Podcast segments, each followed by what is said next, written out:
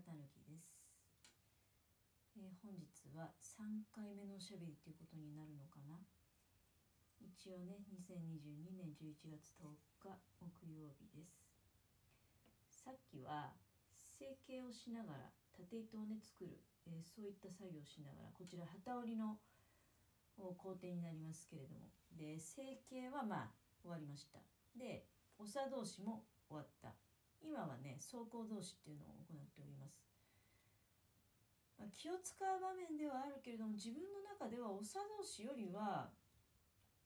あのゆっくりとね焦らずに正確にやっていけばそこまで長同士が一番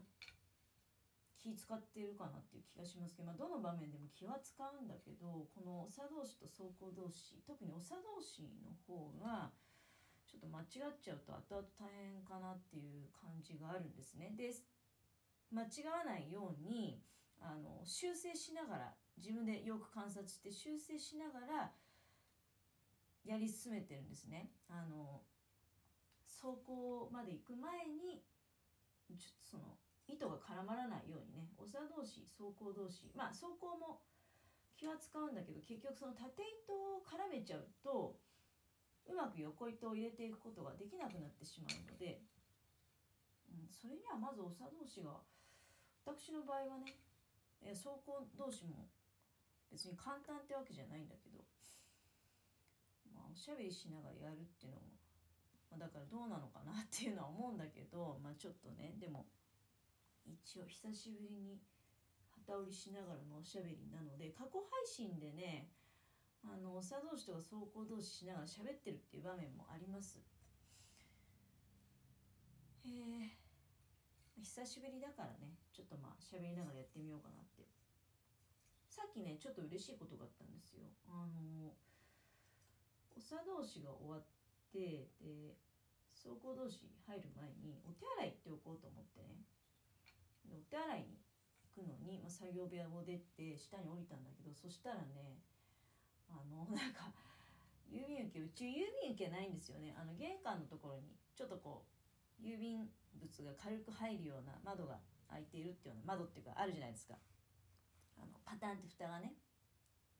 動くような、うん、でそこになんかもう蓋が壊れんばかりに猫ポスが入ってたのね。あのハンコがいらないタイプのポストに投函するタイプのヤマト運輸のねサービス。でえ珍しいなと思って。家のものがよくねなんかあの通販使うんであもしかしてまたなんか彼は頼んだんだろうかと思ってね。ギターパーツとかちっちゃいパーツだとそういうなんていうのハンコがいらないようなに姿で届くことがあるものですから。そしたらね私の名前になってたのね、うん、あの受取人木村たぬきさんっていうふうになっていておやっと私何にも買い物した覚えもないしなんていうことを考えながらさてはなんかいいものが当たったかなと。いやでも最近そんなにあの検証とか応募してないんでね。いや何だったんだろうなと思ってて見たらねあの山形からの届け物でございました。でそれで思い出したんですけど私6月にあの渥美温泉にね山形の渥美温泉に行きましてで渥美温泉はちょうどその6月の頃っていうのはねバラが美しい季節でしてでバラ園祭りを行ってたんですね。でそのバラ園渥美温泉のバラ園に、まあ、毎回だから大体なんか気が付くと6月頃にいつも行っててあまたバラが綺麗な季節だったねなんて言いながらバラを見て、えー、で温泉に使ってねでもちろんあの泊まって、えー、帰ってくるんだけれどもでねその時はねあのやっぱほらコロナがちょっとずつ回復してきてでそれこそあれで行ったんだよな。あのなんかほらなんていうの？GoTo キャンペーンじゃなくてそういう全国バージョンじゃなくて隣県の方にぜひ遊びに来てねみたいなキャンペーンあるじゃない？山形に遊びにおいでよキャンペーンみたいなので行ってで結構お得に泊まってであの使えるなんてお土産に買うのに使えるねあの金券みたいなものもいただいて。ような感じだったんだけれどもでまだもんだからその久しぶりにね、えー、呼んだ観光客にやっぱり今楽しんでもらおうっていう企画を行ったわけですよ。でそれがねなんか渥美温泉バラ園クエストっていうねクイズラリーみたいなやつだったね。うん。バラ園の中をぐるぐると回ってで結構ねなんか問題いっぱいあって難しかったんですよ。それなりにね。うん。でまああの私と家のものとでそれを一生懸命ねあの問題を解きながらバラ園の中をぐるぐると何周も回りましたね。だから結局そのクイズってほらあっちこっちこ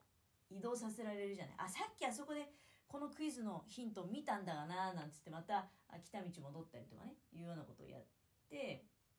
うん、であれ記憶の中ではねあのそれはもう帰る日だったのね。泊まって、えー、翌日の朝お散歩をしながらでいただいた金券で何を買おうかななんつって渥美温泉はねあの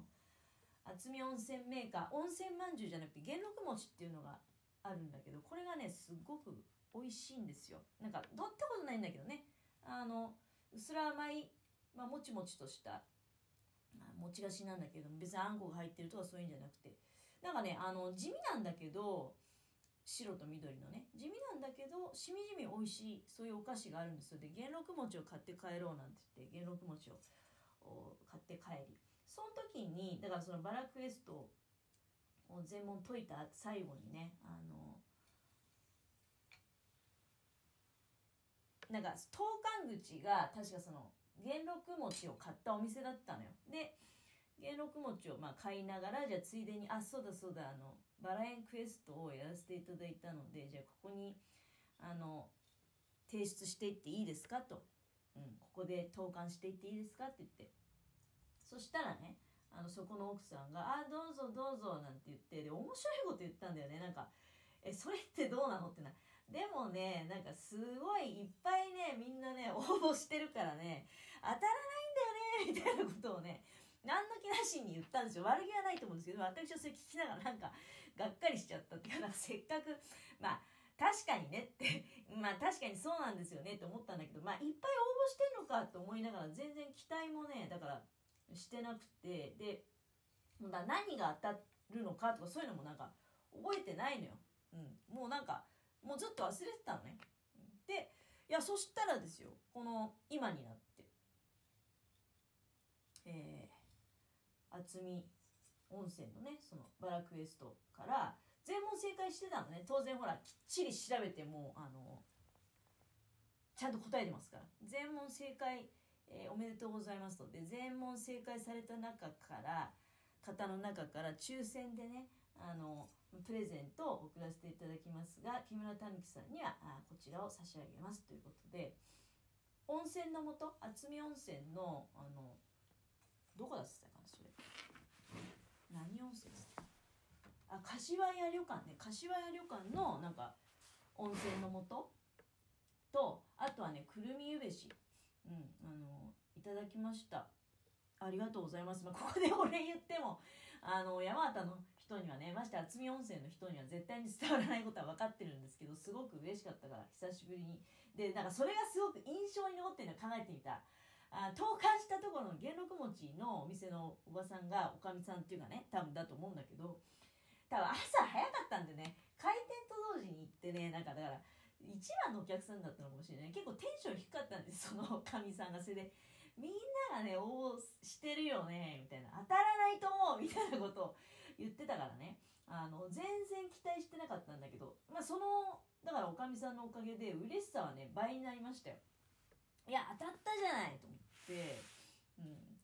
あ本当にね嬉しい。特にくるみゆべし私も好きなんだけど家のものもね大好物。もちもちしたお菓子好きなんだろうね。でまたくるみえ飯ってなんか独特のうまさがありますよね。最近あなんか大好きとか言いながら自ら買ってしょっちゅう常食するほど好きではないっていうのがそういうのはあるよね。くるみえ飯もねなんかそうそういったものの一つなんだけれどもあの人か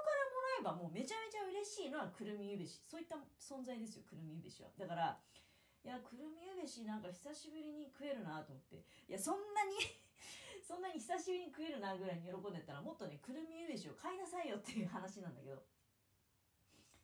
いや嬉しくね。あのくるみゆべし。どうだろうね。何があるかな。結構大きいくるみゆべしでね嬉しいことに。最初羊羹かなと思ったんだけど羊羹にしちゃなんかあれ柔らかいなと思った。らあくるみゆべしかってことで。くるみゆべしに合う飲み物は何でしょうかね。うん緑茶なのかな。それともほうじ茶なのかな。コーヒーでも良さそうだしいろいろこうちょっとね試してみたいかなと思いましたね。一切れずつね。あのまあそんなにずっと日持ちするもんじゃないから。さっさといただきますけれども。ただまあそうね。まあ2日3日かけて食べてもいいんじゃない？だから今日はあ緑茶。明日はコーヒー。明後日はほうじ茶みたいな感じでね。あの何回かに分けていただければいいんじゃないかなと思いますけれども。ちょうどね今日は家のものが人間ドックに行ってまして。だから人間ドックから帰ってきたらねあの何も食べずに出かけてまあお昼は人間ドックなんでねそのドッグ会場でこういう食事があお手本になりますよみたいなそういう見本のお食事をねお昼にいただいてくる。あの結構量が少ないらしいですけれども。まあ人間ね食べ過ぎてんだよねいつもね。食べ過ぎてはいるってことは分かるんだけれどもまああの帰ってきたらね、えー、ぜひそのくるみゆべしを早速、えー、開封してですねあの2人で仲良くいただきたいかなというふうに思っております、当たらない当たらないっていうふうにね言われていたのに、えー、当たりましたなんか気持ちいいよね嬉しいよねやっぱり、うん、あの非常にありがたいなと思います。ぜひまたね、渥美温泉の方には年に1回は行ってるからね、また来年もじゃあ渥美温泉に行きましょうかということになりました。以上でございます。